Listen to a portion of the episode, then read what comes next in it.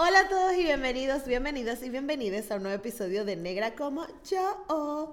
Hoy, mi amor, estamos luxury, estamos costosos. Tenemos gente importante en este podcast, aunque todos los invitados son importantes, pero una gente valiosa para la cultura catalana, Ajá. la señora Lola Vendetta. Esto les va a encantar. Démosle la bienvenida a la diversidad. Escuchemos las voces de los afrolatinos por el mundo y soltemos esas conductas nocivas que nos limitan como sociedad. Soy Gisette Rosas y esto es Negra como yo, el podcast. Bienvenida, Lola. Muchas gracias por invitarme. ¿Cómo estás? Bien, Con de repente nerviosa. Sí. Sí, no sé. Yo creo que es porque estamos cerca.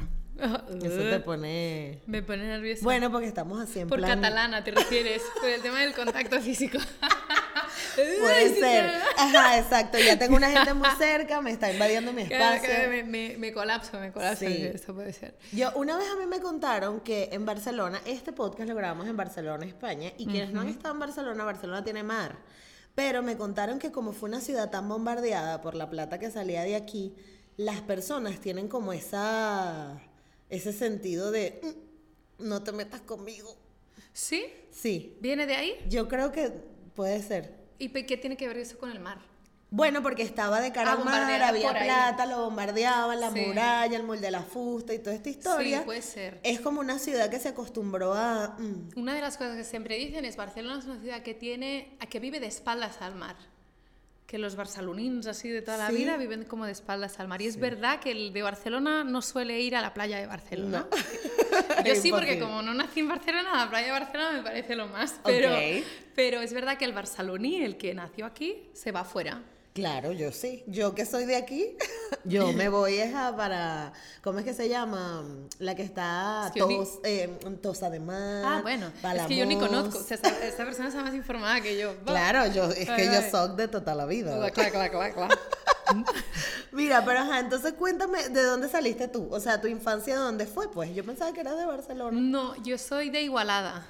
Eh, Ah. de, está como... Por eso es que dices Cataluña Central. Es, es, que, es que el acento de Igualada es brutal, no sé si lo has escuchado, no sé si se nota, yo, yo siempre pienso que tengo acento de Madrid, eh, pero la gente me dice que tengo mucho acento de catalán. bueno, eh, y el de Igualada es brutal, O sea, quan- para que nos entendamos. O sea, alguien que en Igualada por, por la machines y eh, diem hola, hola nena, tal, es como Ok. súper para adentro. Ok. La L es súper heavy Ok. y las As acaban siendo como Os a veces, como Ok. neno, tal. Ok, ok, ok. Es ok. heavy. Te da- es- imagínate pues una reunión de amigas en Claro. Igualada. Es, oh, me parece como un gallinero. Es brutal. Sí, es literal como, como un gallinero. Una vez conocí a una mujer em, americana que me lo dijo. Claro, Que me dijo, ser- me dijo, es que suena esto como si estuviéramos en un, en un, en un de eso, no, con de esto de gallinas, ¿cómo se llama? Un gallinero. Un gallinero. Un corral de gallinas. Un corral de gallinas. claro, bueno, sí, tiene sentido, porque además si no estás entendiendo nada, sino lo que para ella era todos sonidos, el sonido era uh, como una... Está así, como gallina. Entonces tú, de ese gallinero te sacaron a ti. Pero ¿cómo eras tú de chiquita? O sea, ¿de dónde salió la pasión de dibujar y de todo esto? Yo, eh, yo dibujo desde que ando. O sea, es que Ok. siempre he dibujado. Mi mamá es artista también. Mi abuela dibujaba súper bien también, hacía retratos y así. Y, el tema, y mi padre es arquitecto. Entonces el tema lápices y tal siempre estaba ahí. Qué maravilla. En casa, ¿no? Eh, pero sobre todo por el lado de mi mamá. O sea, hay como una herencia de mujeres eh, dibujantes que nunca se dedicaron a esto porque se dedicaron a criar eh, niños. Pero Ok. paralelamente pues iban haciendo cosas, unos personajitos, unas... eh, cuando hacíamos pues eh, la comunión, ¿no? Pues las eh, estampas, el no sé qué, pues iban haciendo cosas. Entonces el dibujar siempre estuvo ahí.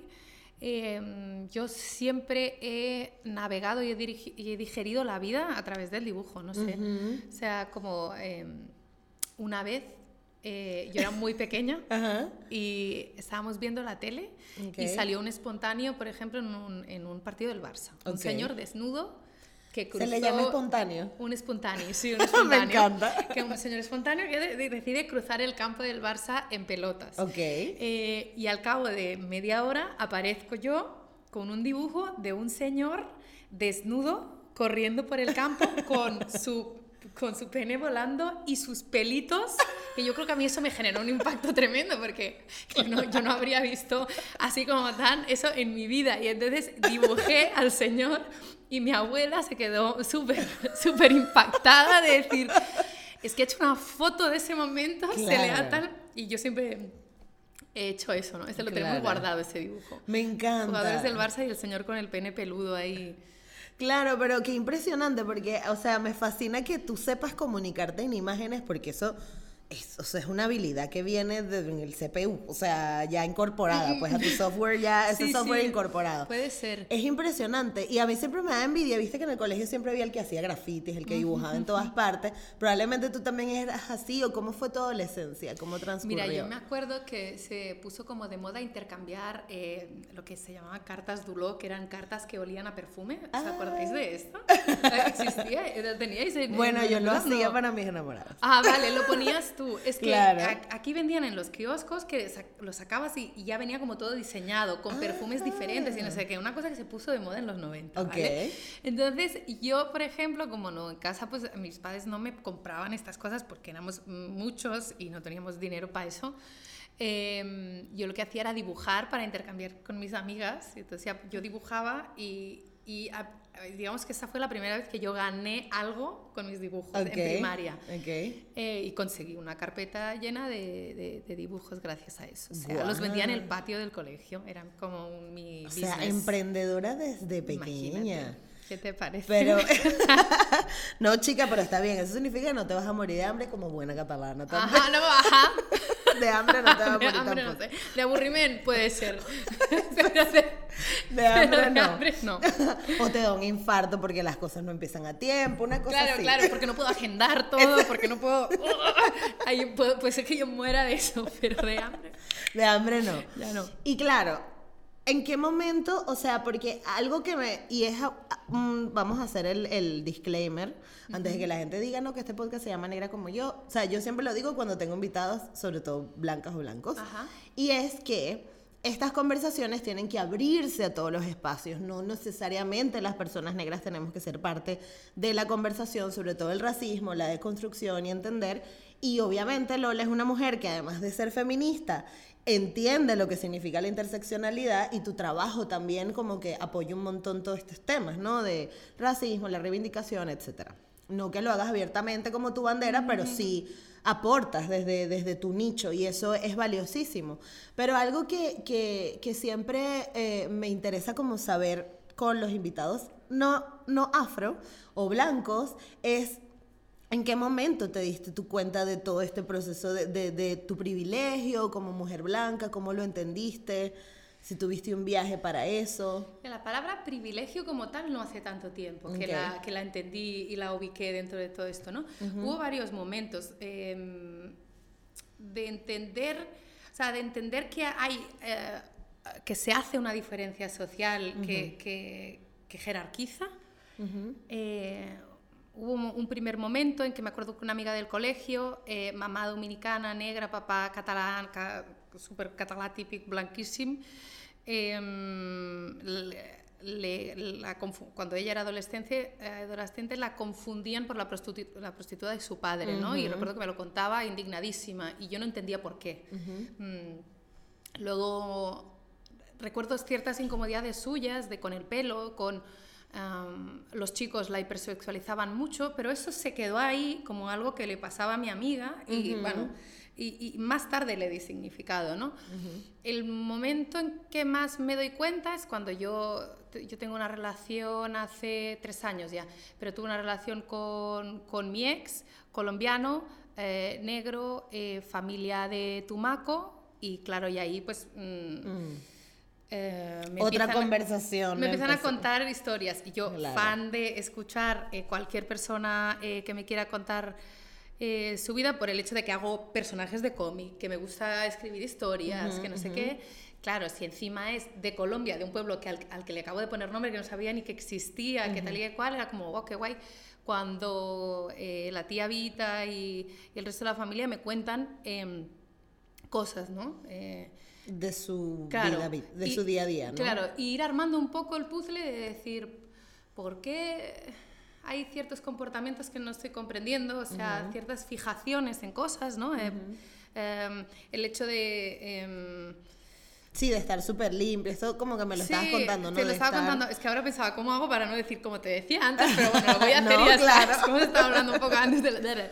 Total, ese, cosas que yo luego comentaba viajando más a Colombia y tal, con amigas que ella ha ido haciendo allí y tal, ¿no? La necesidad de, de vestir súper, súper limpio para que para que te hablen con respeto, ¿no? Que es algo que, evidentemente, en mi mindset no estaba. Claro. Y yo lo veía como, como algo súper extraño al principio de, de, salir con mi expareja y de, y de conocer a, a, amigos y familia y, demás, ¿no? Pensaba, ahí el foco, ahí, y eso es algo que en mi, caso no había... Mm, sí, te pueden decir, pues se te ha manchado el jersey, entiéndeme, pero no es lo mismo. Claro, o sea, hay como una necesidad verdadera de, de, limpiar esa imagen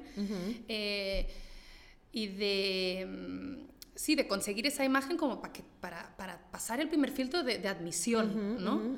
Eh, y cuando empecé a ver eso, yo soy muy curiosa en este tema y en el que sea. Empecé como a preguntar mucho y a querer saber más. Luego me invitaron al Carnaval de las Artes de Barranquilla. Eh, me entrevistó Carolina y Rosa Caribe, que son dos eh, mujeres de, de Cartagena que hacen mucho activismo y tal, y me estuvieron contando un montón de cosas que tampoco sabía, eh, lo del tratamiento del pelo, tal, son cosas que me, me iban... Eh, eh, me iban impactando por, por novedad, ¿sabes? Y, por decir, ¿cómo puede ser que, Esto que, lo estoy aprendiendo a mis 27, ¿sabes? no me dejaba de parecer surrealista no saber estas cosas cuando son heavy, o sea, ¿no? Y iba tomando cada vez más conciencia de cómo lo que Chimamanda dice lo de la historia única, ¿no? De cómo realmente mi perspectiva era la historia única y tiramillas, y, la historia única que en, muchos en muchos casos ni tan siquiera incluía mujeres blancas, ¿no? Exacto. O sea, si ni tan siquiera incluía mujeres blancas, pues imagínate eh, la, la, narrativa de, de, de, la familia de César, de mi amiga del colegio, de, tal y de cual, pues todo eso no estaba, o sea, vino después. Y ahora bien, hay, hay como este tema de, de, claro, o sea, cuando tú tienes todo ese descubrimiento y te están cayendo en cuenta, estás cayendo en cuenta en un montón de situaciones que además fueron racistas en tu pasado y que tú no tenías las herramientas para de repente lidiar con eso, lo que sea, las personas blancas suelen atravesar como todo este tema de la culpa, ¿no? De, de sentirte como coño, no hice nada o por qué está pasando todo esto, cómo lo soluciono, ¿no? Y yo creo que, que algo... El Salvador también, ¿no? a veces claro, que además... Pasa esto. Claro, obviamente siempre es muy fácil caer en, las aguas del Salvador Blanco, pero al final yo creo que la forma de, solucionarlo, y creo que tú es, es por eso es que te traigo para tener esta conversación, es que tú has hecho el trabajo de educarte. O sea, más allá de, de, o sea, que tú conozcas a una mujer como Chimamanda y eso significa que tú por lo menos le diste play al, al TED Talk que ella tiene en, en, YouTube, ¿no? Y eso hace que de alguna forma exista un interés consciente de educarte o de cuestionar las cosas que el resto de población probablemente cuando no es consciente no, no, no se cuestiona. Entonces como que no estés con, no cargues con esa culpa. El que yo no cargue, que yo no cargue con esa culpa. Claro, o sea, como que esto es para ti, para todas las personas no racializadas que nos están viendo, es una culpa que no tienen que cargar. Hay que hacernos responsables. y tenía culpa y vergüenza, me daba mucha vergüenza. Ajá, ajá. No haberme, bueno, a ver, es que yo antes también te he explicado un capítulo cagada máxima de, mi, de mi momento influencer, que fue como no, eh, en Igualada eh, todo el tema del blackface en la cabalgata de Reyes es brutal. De hecho, es uno de los lugares eh, de Cataluña que es más bestia. Yo lo había vivido toda mi vida, nunca me había planteado nada. Eh, y cuando ya tenía las redes sociales de Lola Vendetta, estoy yo en la cabalgata de Reyes.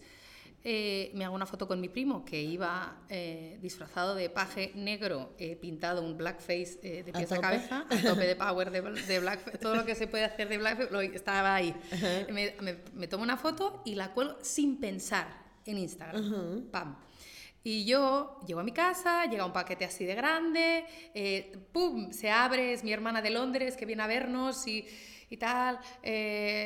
desconecto de Instagram cuatro días sin tocar Instagram para nada y al cabo de cuatro días abro Instagram. claro, y yo de repente me encuentro mi Instagram lleno, lleno, lleno, lleno de mensajes, mi cara en un montón de, de páginas blanca de mierda, tal, cuatro días sin contestar, no tienes vergüenza. Y yo pensando, no, es que soy súper parras, perdón, me morí de la vergüenza cuando vi me di cuenta de eso. A algunas chicas y entraban eh, súper enfadadas, ¿no? Otras me decían, es urgente que veas este vídeo, este otro. Claro, me pasaron un montón de vídeos, de escritos, de no sé qué. Entonces me pasé 24 horas leyendo, leyendo, leyendo, leyendo un montón, muriéndome de la vergüenza, ¿no? Y después salí en redes diciendo, llorando, creo, es que estaba con los ojos así como diciendo, guau, me acabo, acabo de, de darme cuenta del, de la cagada. o sea, del, y lo, y, lo, siento, y me sentí tan tan tonta, ¿sabes? Como tan, tan, poco inteligente, o sea, tan... Ah, ¿Cómo no lo vi? ¿Cómo no lo vi? O sea, ¿cómo no me... Eh, me dio mucha vergüenza. Y entonces a partir de ese momento dije, bueno, toca, tía, toca leer sobre esto, toca escuchar, toca leer, toca un montón de cosas. Em, a raíz de ese viaje en Cartagena también conozco a a Cher Herrera, que hace vídeos súper super guays. Ella, sus vídeos me sirvieron un montón. Luego, a partir de las redes, empecé a conectar eh, con gente. Y además, eh, la sensación también de decir, ostras, eh, a ver, yo estoy teniendo una relación con esta persona y si dura y tenemos hijos, yo le tengo que poder explicar la historia. Y claro, empiezo a leer lo de la historia única de Chimamanda, no sé qué, digo, un momento, ¿qué es la, ¿cuál es la historia que yo le cuento? Ah, si tengo hijos, ¿cuál será la historia que cuento? Si yo que apenas he memorizado la que me explicaron en el colegio, porque mi memoria también es otro podcast, pero, pero ¿sabes? Entonces, me, sentido de responsabilidad también. Eh, bueno, no sé, sí. Y, y, sí, entonces dije, paso número uno, seguir a un montón de gente eh, que hable de esto y en propia piel y, que se me llene el feed de, el, de, porque eso ya es una píldora que tú el primer día quieres ir de 0 a 100, pero no va a funcionar así. Eh, el tema es claro. ir escuchando historias, ir escuchando historias, porque claro, mm. en las mesas catalanas y en las mesas de Igualada más, se da el debate de, pues que eso es tradición, esto es tradición de toda la vida, esto no va a ser blackface ni va a ser nada, esto tal y cual, esto... Y ese debate se da. Mi hermana viniendo de Londres se horrorizaba, me decía, es que no puede ser que no estéis viendo esto. Y yo pensaba, sí, pero en el Colombia también, en no sé qué, haciendo relaciones que al final dije, da igual, o sea, es que no soy yo la que tiene que decidir esto. O sea, si está... Em, un porrón de gente pidiendo que se pare esto, eh, no es un capricho, no es un tal, es un cual, hay un fundamento, hay un fundamento histórico, hay un fundamento de derechos humanos, ¿no? Y entonces es ir teniendo... Eh, es, yo creo que hay... Entonces no tenemos que cargar con la culpa. Hay un momento de incomodidad, eh, un peaje de incomodidad, porque se, tiene que pasar, porque de repente te das cuenta de cosas que has dicho y hecho con toda la, igual no mala intención, pero con la eh, eh, mm, inconsciencia y empanada mental. Claro, claro. no, y de vivir en la burbuja. Bueno, qué vergüenza. Claro, pero es que además eh, era lo que estábamos hablando igual antes, como que cuando tú te educas en un sistema que está hecho para ti, todo lo que ves en la televisión está hecho para ti, las conversaciones que se tienen, tampoco hay ningún cuestionamiento, tu vida, tú sigues, o sea, tú vas a alzar y te pones el pantalón que está hecho para ti, para el cuerpo tuyo, ¿en qué momento te cuestionas? No existe. Y si además de esto, la educación que recibimos a nivel histórico también tiene todos estos huecos, estos vacíos, curiosamente que no entendemos, y que además algo, para mí como que la ecuación más simple es, si en el continente africano y en el continente latinoamericano era donde estaba el oro y donde se encontró toda esa vaina, ¿por qué la gente de ahí no tiene real? ya, no, te no, te... No, te, suena como que algo sospechoso. No te saltan un poquito las alarmas. Exacto, eh, ¿no? Pero más allá de eso, es como que tenemos que cuestionarnos ese prejuicio, tenemos que hacer el ejercicio.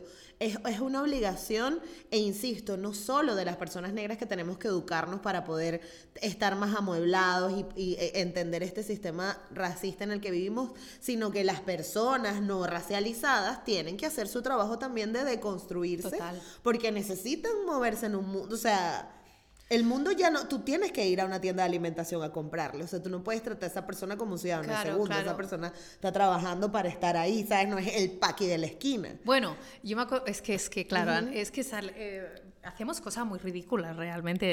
La peña blanca desinformada. eh, yo me acuerdo una, Peña Blanca desinformada, me encanta. eh, que me acuerdo una vez estando en un súper que entra un chico detrás y a la chica le empieza a hablar con, claramente catalán, le empieza a hablar con acento mexicano eh, y la chica era de Guatemala, ¿vale? Y yo en Claro. plan... bueno, eh, me estoy poniendo muy nerviosa, eh, tal. Le digo, es que no, es que es, que es de, tal, es de Guatemala. Y me dice, ah, vale, perfecto, con un, con un me- mexicano que encima era como... eh, yo pensaba, eh, no se da cuenta, no se está dando cuenta de que es muy ridículo este momento.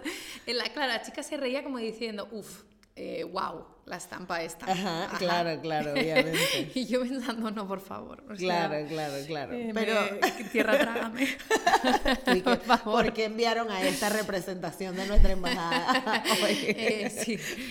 Pa- paremos, paremos todo. Paren la Corten, producción. Corten, corten. Chama, sí, a veces yo veo también esos videos white trash en los Estados Unidos, pero paren la producción, ya no hagan más, no dejen que se sigan pariendo. Esta gente lo que quiere es comprar acá 47 y ya, o sea, no, su vida no les importa. ¿Sabes los videos estos de las muchachas que llegan a la universidad, me gradué y el papá le regala una AK-47 rosada? ¿Qué? O sea, tía, que Ay, hay tía, cosas me- así. Me alegro mucho de, de- de vivir un poco al margen de este tipo de.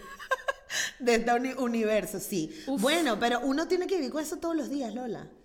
O sea, eso es lo más heavy, porque a mí me pasa, bueno, y obviamente probablemente le pase a todos los activistas que estamos en este peo, pero que están como, ay, te mandan Pero un momento, me- el la- video. el arma se la regalan con el fin de. a los white trash en Estados Unidos porque les gustan las armas. Ah, entonces, vale. mientras más sabes, no, bueno, te regalo una arma así, te regalo otra arma asada, y entonces cuando te gradúas, rosada, para que sea... Ah, bueno. Pink, Fenomenal. exacto, para que sea más femenina, más cute. Pero claro, estas cosas siguen pasando y cada quien vive, sigue viviendo en sus burbujas y no se están interconectando esas conversaciones, ¿entiendes? O sea, eh, eh, eh, y al final lo que se pide es eso. Si no quieres hacerle frente al racismo desde el principio, pues empieza por educarte, ¿no? Y, y- y Con callarte por y escuchar. O con callarte y escuchar, exacto. Y una cosa que nos pasa a las, a las mm, yo creo que especialmente las feministas blancas, es que hemos hecho como el trabajo de conciencia de que vivimos en un mundo eh, donde los señores son los protagonistas de todo, de los libros de historia, no sé qué, entonces hacemos el trabajo de a- avanzar... eh, de sentirnos empoderadas lo suficiente como para opinar, para esto, para lo otro, y de repente nos, nos encontramos en el contexto de, interse- de interseccionalidad Ajá. y de repente nos tenemos que callar. Y eso Claro. nos rechina mogollón, porque es en plan, pero, pero, si yo eh, he hecho un trabajo de empoderamiento y tengo que poder hablar aquí y siempre, porque soy una mujer y tengo mis derechos. Ya, ya cariño, pero... eh, Calma. No pasa nada, o sea, no pasa nada porque, claro, no pasa nada porque te intereses por la historia de los demás des- Sí. desde, desde lo genuino, no desde el intentar limpiar tu eh, conciencia. Exacto. Que ese es eh, un punto bastante fundamental. Sí, sí, sí, sí, sí.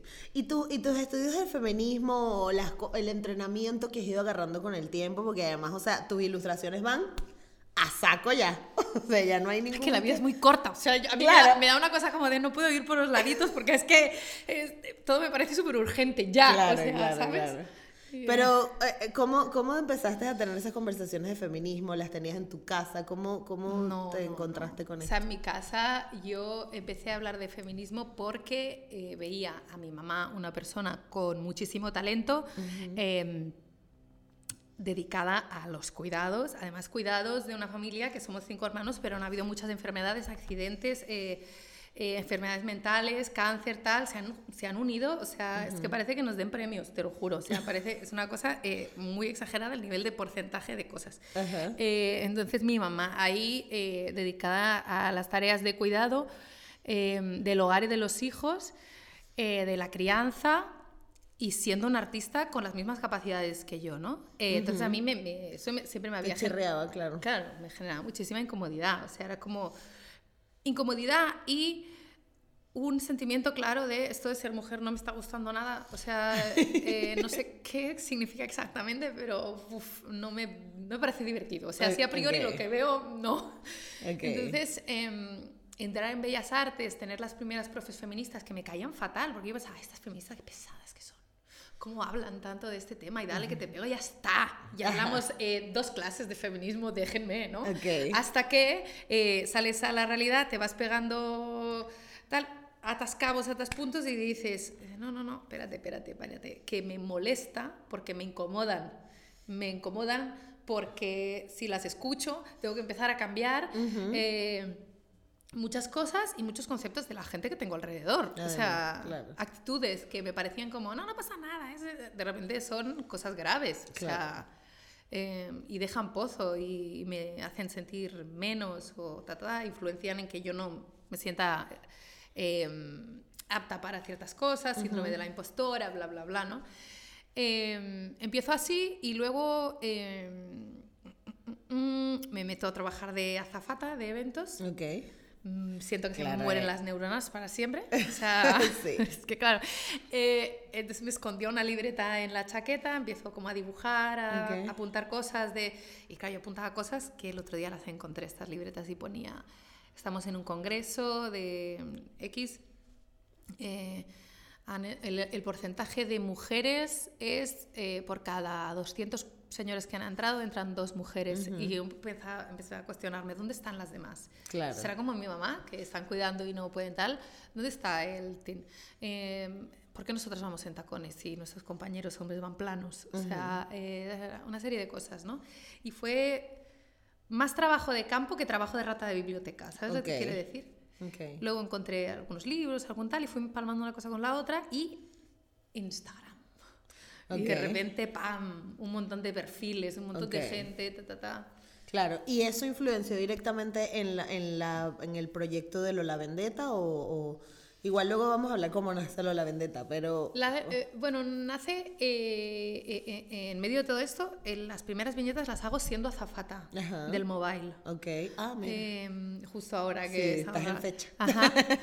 Hago una viñeta que está Lola eh, cortándose las piernas con una sierra y diciendo mucho mejor así, del palo, ya no me duelen los pies de los Ok, tacones, porque claro. nos quería arrancar. Claro. Entonces hacía viñetas súper sádicas. ok. Eh, hago una de estas, luego tiró un señor mayor a las vías del metro porque me estaba acosando, eh, era la viñeta. Eh, luego le corto una... una- no, bueno, no, confesar aquí. ima- Imagínate, de repente ah, no pasa nada. A una amiga que se reía de mí porque intentaba ser vegetariana le corto una pierna y la obligó a que se la coma. Ok. Por carnívora, bueno, empiezo a distintos temas. Mucho, a- mucho, mucha sangre. Así, eso sí. A tope. Pero luego toco con la sangre menstrual y la gente de repente me dice, guarra, sucia, no sé qué. Y yo, pero a ver, ¿cómo? Acabo de cortar las piernas, Eh, pero... Claro, he cortado piernas, he cortado cabezas, he cortado- y la guarra es cuando me viene la regla. Digo, no se entiende nada, estamos todos como una cabra, ya está.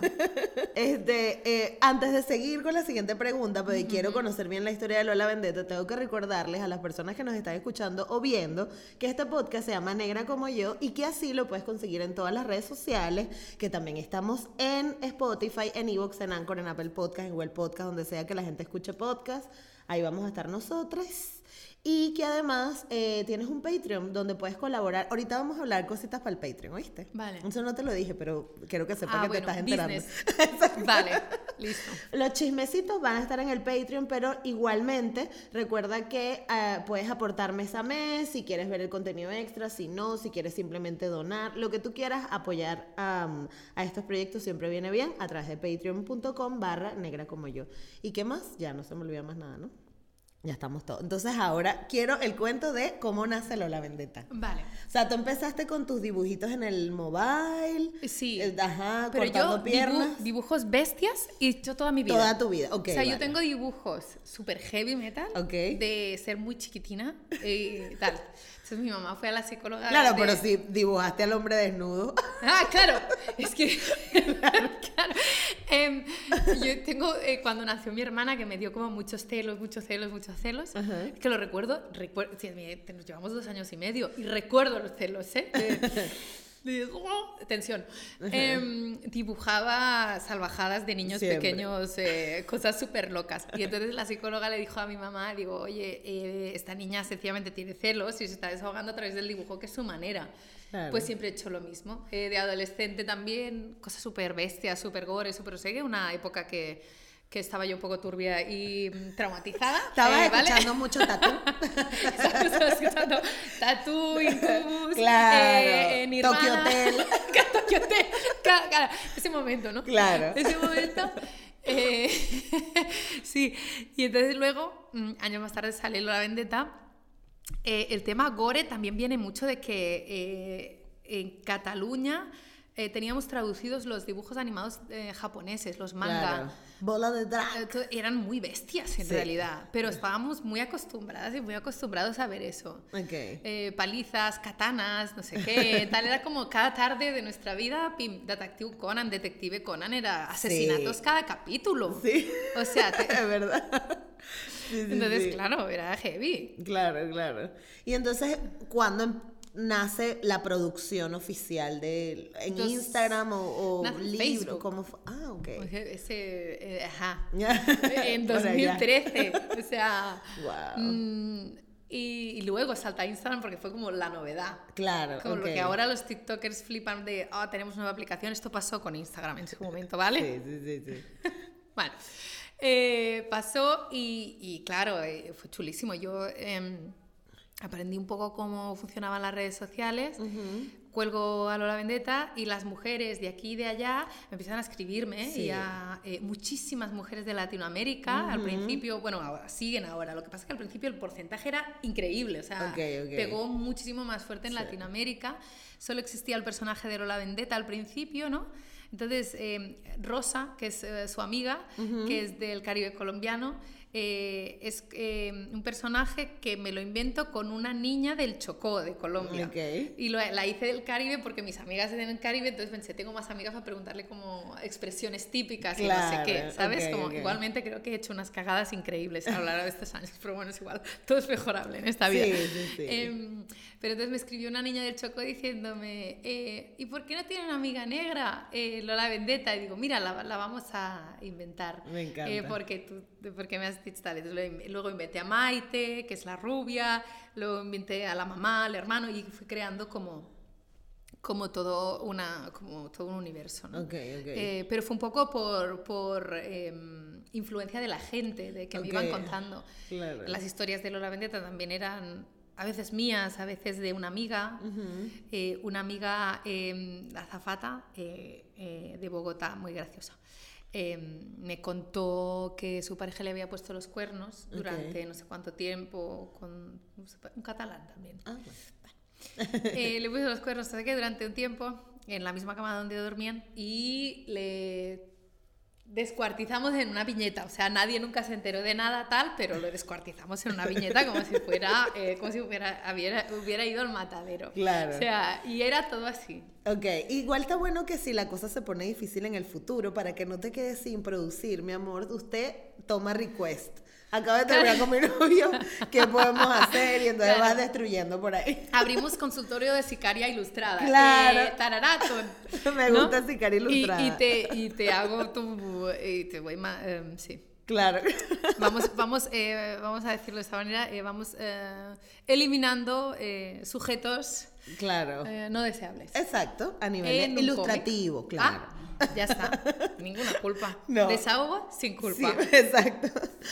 Pero algo que me, que me causó curiosidad de tu carrera es que, claro, tú fuiste creciendo como exponencialmente, mm. pero ¿en dónde sentiste tú que ya, o sea, en qué momento te sentiste con la suficiente confianza de decir, bueno, esto es lo que voy a hacer con mi vida? Eh, para siempre? ¿O siempre lo tuviste como un proyecto para...? De dibujar siempre lo tuve, lo tuve bastante claro, siempre. Okay. Siempre dije, yo voy a ser dibujante, no sé cómo lo voy a hacer, pero voy a ser... Todo el mundo me decía, es muy difícil, una carrera de verdad. Eh, ser artista. No vas a ganar dinero tenían razón en una temporada larga de mi vida. Afortunadamente ahora ya no, pero Ok. los- el inicio fue como de eh, años y años ir a la frutería, a ese rincón de rebajada de precio Por todo el rato, todo el supuesto, rato, ¿sabes? supuesto. Todo lo que está con Eh, un euro, marcado. Ajá, eh, de- una semana entera comiendo patatas, pero pues esto, ¿no? La- El principio de, de- de- de eso. Afortunadamente ya estamos contando otra historia, pero sí. Eh, yo era muy tozuda en ese sentido porque es que era muy, muy, muy vocacional. O sea, nunca lo entendí como un hobby, me lo tomaba muy en serio de pequeña. El día del concurso de dibujo de Navidad o de lo que sea, era como mi momento de... Me lo tomaba como muy en serio. Claro, claro, claro. Igual sí. también puede ser como que la, la vida que viste de tu mamá y de tu abuela, probablemente estabas tan decidida a no ser eso. Me daba pavor. Claro. A mí me, me dio- y me sigue pasando, ¿eh? que lo trabajo mogollón con la psicóloga. Me dice, no es tu vida. Y digo, ya lo sé, pero me sigue, me sigue dando pavor la sensación de que el, el- el- la inercia de la sociedad es evocarte a los cuidados eh, y, que, y que no puedas salir de ahí, ¿no? Los cuidados como condena, no como opción. Y me, Exacto. me da me, da- me sigue dando miedo eso. Sí, me sigue dando sí. miedo, me... ¿Y cómo te tranquilizas? ¿Cómo sanas esas Dibujando emociones? más. Claro.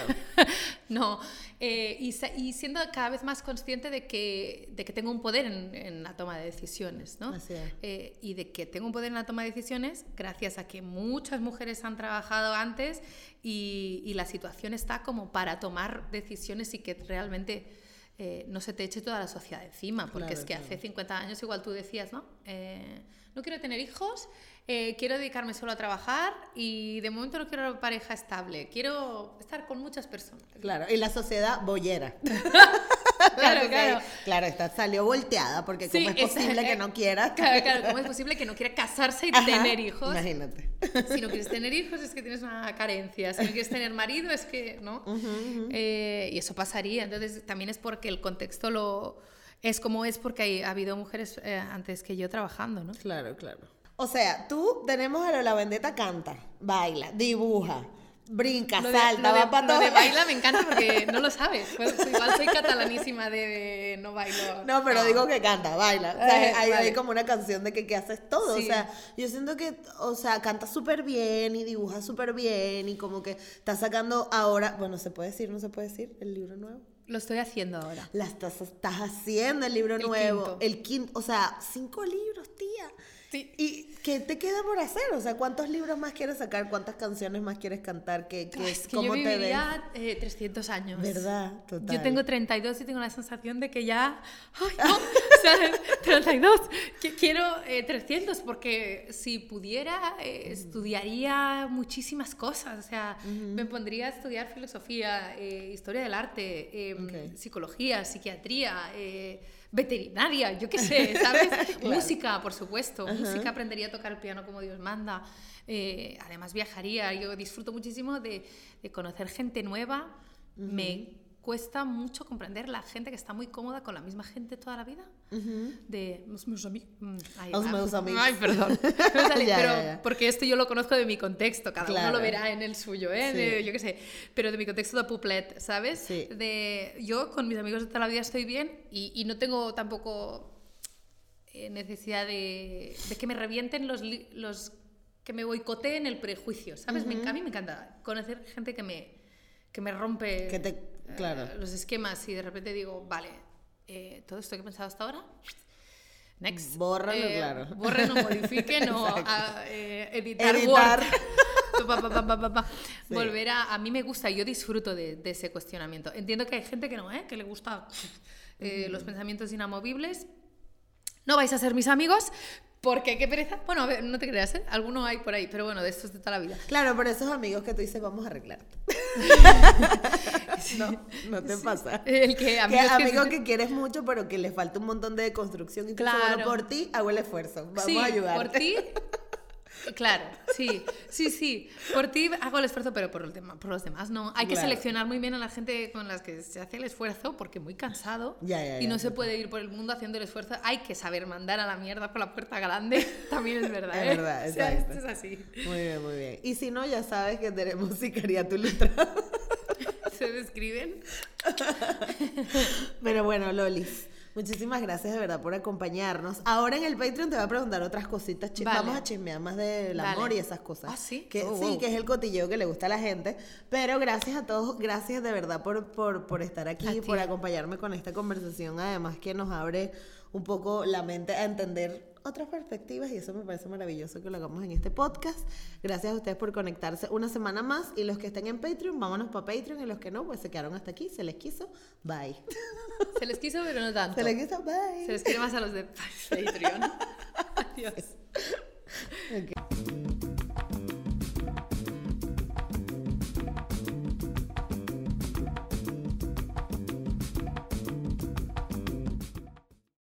¿Y tú sabes cuál es tu peor error? La realidad es que nadie queremos hablar de ellos. Pero ¿qué pasa si entendemos que ese gran error puede ser mi mejor error? Todos, absolutamente todos los necesitamos para seguir evolucionando y para seguir creciendo. Así que en este podcast te invito a explorarlos a través de invitados espectaculares. Esto es Mi Mejor Error, con Dani Merlo. Mi Mejor Error, con Dani Merlo, está disponible en Spotify. Hello, it is Ryan, and I was on a flight the other day playing one of my favorite social spin slot games on chumbacasino.com. I looked over the person sitting next to me, and you know what they were doing? They were also playing Chumba Casino. Coincidence? I think not. Everybody's loving having fun with it. Chumba Casino is home to hundreds of casino style games that you can play for free anytime, anywhere, even at 30,000 feet. So sign up now at chumbacasino.com to claim your free welcome bonus. That's chumbacasino.com and live the Chumba life. No purchase necessary. Group. Void prohibited by law. See terms and conditions. 18 plus.